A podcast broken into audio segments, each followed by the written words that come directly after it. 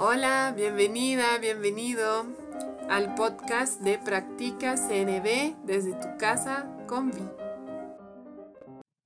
Hola, a continuación te voy a leer en voz alta una joya de conexión publicada en el sitio web en español de Wise Heart, diálogo consciente y compasivo.com.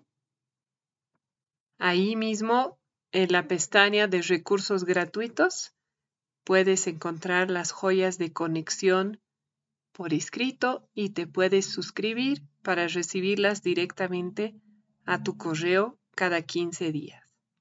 Estas joyas a mí me sirven para entender cómo integrar tanto la comunicación no violenta como el diálogo consciente y compasivo a mi vida diaria. Espero la disfrutes. Hola, hoy te voy a leer la joya llamada Tres pasos para resolver un conflicto interno. Escrita por Lachelle Lochardet, con aportes míos y de Fer Mateo, y publicada en diálogo consciente y compasivo.com el 15 de mayo 2023. Cuando te encuentras en medio de un conflicto interno, generalmente experimentas un caos de pensamientos, sentimientos, deseos y necesidades. Avanzas y retrocedes frente a las posibles decisiones y eso te genera ansiedad y tensión ante la falta de resolución. Revisas miles de veces el costo-beneficio de las opciones, pero esto no te acerca ni un poco al acto de decidir. En un momento piensas que ya has llegado a la decisión y al segundo vuelves atrás y reconsideras todo. Todo esto es frustrante y drena tu energía. Y cuando ya te invade la sensación de urgencia, te lanzas a elegir una opción u otra sin sentir seguridad para preguntarte al minuto siguiente si en realidad esa era la decisión entre comillas correcta. La buena noticia es que no tiene por qué ser así. Puedes abordar el conflicto interno de maneras totalmente nuevas que te ayuden a encontrar una resolución sin esas idas y vueltas tan agobiantes. Para acercarnos a este nuevo abordaje, demos un vistazo a tres de las cosas que se interponen más frecuentemente en nuestro camino y a unas estrategias específicas para disolverlas. Los obstáculos más comunes son 1. Te imaginas que una parte de ti debe ser la, entre comillas, correcta o debe, entre comillas, tener razón y por lo tanto la otra parte, la que no tendría razón, debe ser, entre comillas, incorrecta. Y así crees que si tan solo supieras cuál es cuál, llegarías a la resolución. 2. Experimentas un sesgo o tienes un prejuicio hacia ciertas partes de ti y por eso no las escuchas profundamente o intentas, entre comillas, forzarlas a estar de acuerdo con otras partes a las que pareces valorar más. 3. Hay una parte de ti que imagina que no puedes manejar el nivel de emoción que surgiría si te sumergieras más a fondo en el asunto o si tan solo te permitieras sentir lo que está pasando. Detengámonos en cada uno de estos puntos y reflexionemos en estas estrategias. 1. Pasa del concepto de, entre comillas, correcto e incorrecto a comenzar a identificar necesidades universales. Tal vez hayas escuchado alguna vez el concepto de, entre comillas, ganar, ganar, pero no es fácil saber cómo llegar a eso dentro de ti. La mayor parte del mundo funciona desde la perspectiva de lo, entre comillas, correcto y lo incorrecto, por lo que no debe extrañarnos que nos encontremos haciendo eso internamente.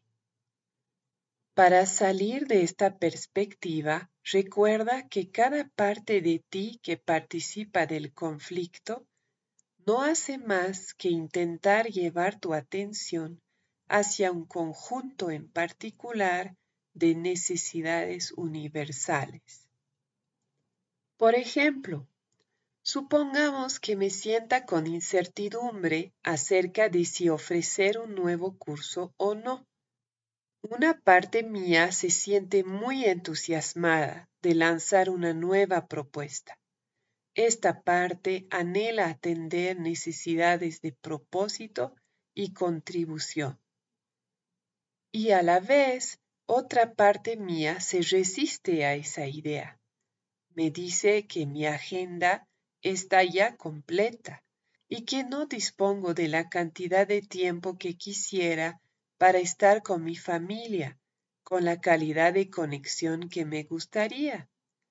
Esta parte está conectada con las necesidades de descanso, juego y familia. Prueba a escuchar cada parte de ti o cada aspecto del conflicto interno de este modo. A.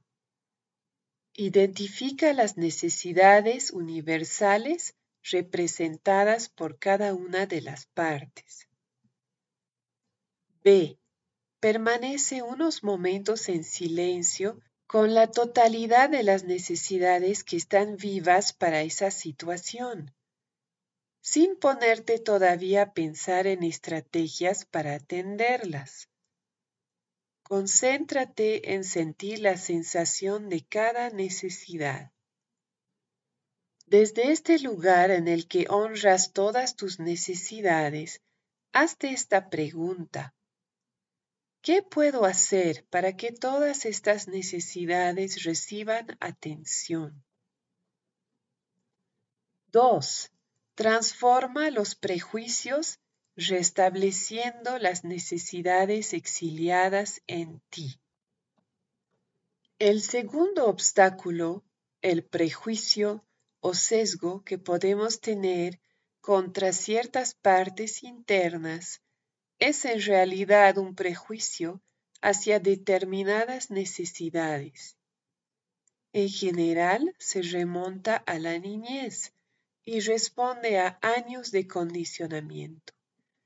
Puede que en la infancia intentaras hacer frente al dolor o a las limitaciones entre comillas, exiliando determinadas necesidades. Y al mismo tiempo, puede que solo te concentraras en las necesidades, entre comillas, permitidas en tu familia y en tu comunidad. Para retomar nuestro ejemplo, notamos que es más difícil para algunas personas permitirnos atender a necesidades de descanso y espacio personal. Son necesidades que en nuestras familias quedaban asociadas a la vergüenza y o al castigo. Por eso, cuidar de estas necesidades nos requiere una intención más clara y un mayor compromiso. En cambio, nuestras familias y también nuestra sociedad solían recompensar que atendiéramos las necesidades de contribución y propósito. Es por esto que en nuestra experiencia es más habitual atender estas últimas necesidades. A medida que vas restableciendo necesidades exiliadas, puede que experimentes ansiedad o una sensación de amenaza. Suponiendo que ahora vives en un entorno seguro y comprensivo, estas reacciones son resabios de otro tiempo. Cuando vayas encontrando maneras de escucharlas con empatía, tranquilizarlas amorosamente y atenderlas con conciencia plena, acabarán disolviéndose. Y si no tienes seguridad acerca de cómo hacerlo, o solo pensarlo te provoca pánico, practica dar atención a tus necesidades exiliadas primero con el acompañamiento empático de otra persona. Una vez que encuentres tu propia disponibilidad para honrar y restablecer las necesidades que habías exiliado, puede que quieras preguntarte, ¿cuál es el pequeño primer paso que puedo dar hoy para honrar esta necesidad en particular que antes estuvo exiliada?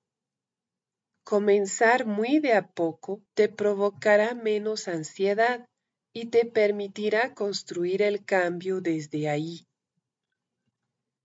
En el largo plazo encontrarás que cuando honras todas tus necesidades en igual medida, la paz interior y la armonía se vuelven más accesibles.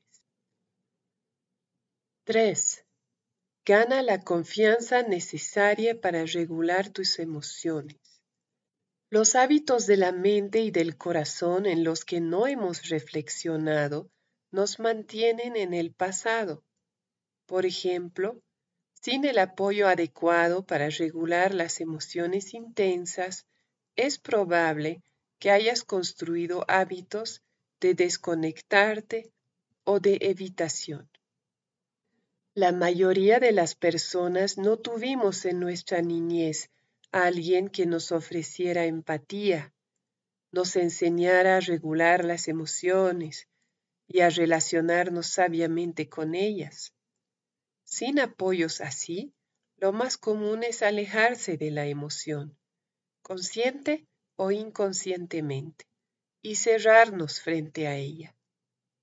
En ese sentido, diferentes estudios muestran evidencia de que la evitación de los sentimientos que pueden ser displacenteros no resulta eficaz y en la mayoría de los casos agrava nuestro sufrimiento.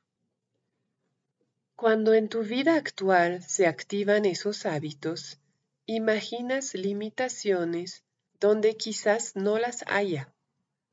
Puede que ahora dispongas de una cantidad de recursos y destrezas para atender a la emoción, pero sigues sin permitírtelo por la fuerza de sus hábitos y los temores que los subyacen. Entonces accedes al conflicto interno pero superficialmente, y eso no te permite profundizar y atravesarlo hasta llegar a la resolución. Para cuando te encuentres preparada, preparade, preparado, Aquí tienes algunas formas de empezar a permitirte sentir las emociones a medida que surgen. Establece tu intención con una frase como esta. Tengo la fortaleza necesaria para sentir mis sentimientos. Tengo confianza de que puedo permanecer en atención plena en medio de emociones fuertes. Está bien sentir lo que hay, no pasará nada. En momentos en que experimentas cierto enraizamiento, lleva la atención a un sentimiento en particular e intenta conocerlo más a fondo. Puedes usar estas preguntas. ¿Qué tipo de sentimiento es? Por ejemplo, dolor, temor, tristeza, entusiasmo, desesperación, etc. ¿En qué parte del cuerpo lo siento? ¿Está en la superficie del cuerpo o reside más profundamente? ¿Tiene una forma este sentimiento? ¿Hay una imagen o un recuerdo que aparece junto con este sentimiento? Puede ser de ayuda llevar un diario, expresarse en voz alta o pedir a alguien con capacidad empática que te acompañe durante la exploración para sentir más seguridad y así poder ir más a fondo. Si comienzas con sentimientos de baja intensidad y lo haces desde un lugar enraizado, contribuirás a construir internamente confianza de que sí tienes la capacidad de recibir y estar con tus sentimientos. A medida que vayas percibiendo tus sentimientos, pasa de un lado a otro, del sentimiento a la necesidad universal a la que responde y viceversa. Un ejemplo sencillo. Por lo general, el temor y las emociones relacionadas con él se conectan con necesidades de seguridad y protección, entre otras. Es muy importante esta parte de pasar de un lado a otro, del sentimiento a las necesidades y viceversa. La energía del hábito te llevará del sentimiento a los relatos mentales, los pensamientos, los juicios, sobre qué significa.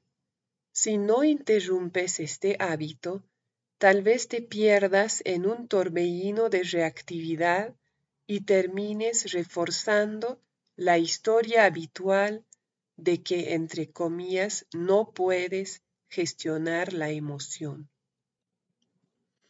Una vez que hayas podido asentarte en los sentimientos y las necesidades, experimentarás un movimiento natural hacia las acciones y los pedidos que pueden satisfacer esas necesidades. Puede que esto surja inmediatamente o quizás pasen unos días hasta que emerjan nuevas ideas y estrategias. Permítete entrar en la energía de las necesidades universales y seguir su flujo. Actuar con sabiduría para resolver un conflicto interno requiere de tu atención amorosa y concentrada y de la disposición a mirar distintas partes de tu ser desde una nueva perspectiva de aceptación y compasión. Significa también disponer de un tiempo para la reflexión y o para recibir empatía de alguien en quien confías. Con la práctica, el camino te irá resultando cada vez más accesible y satisfactorio. Práctica. Reserva al menos media hora en tu agenda para reflexionar sobre un conflicto interno, con o sin acompañamiento empático y usa las tres habilidades que enumeramos. Invítate a dejar de lado todos los juicios durante ese tiempo y permanecer con apertura y curiosidad hacia lo que vas descubriendo. Puede que te sorprendas. Gracias por escuchar la joya de conexión de diálogo consciente y compasivo.com. Espero te haya servido. Que tengas un lindo día. Estuviste escuchando el podcast Practica CNB desde tu casa con Vi de Concepto Jirafa. Si tienes preguntas, sugerencias, te invito a escribirme a conceptojirafa.gmail.com y también a visitar la página de Facebook Concepto Jirafa. Nos escuchamos pronto.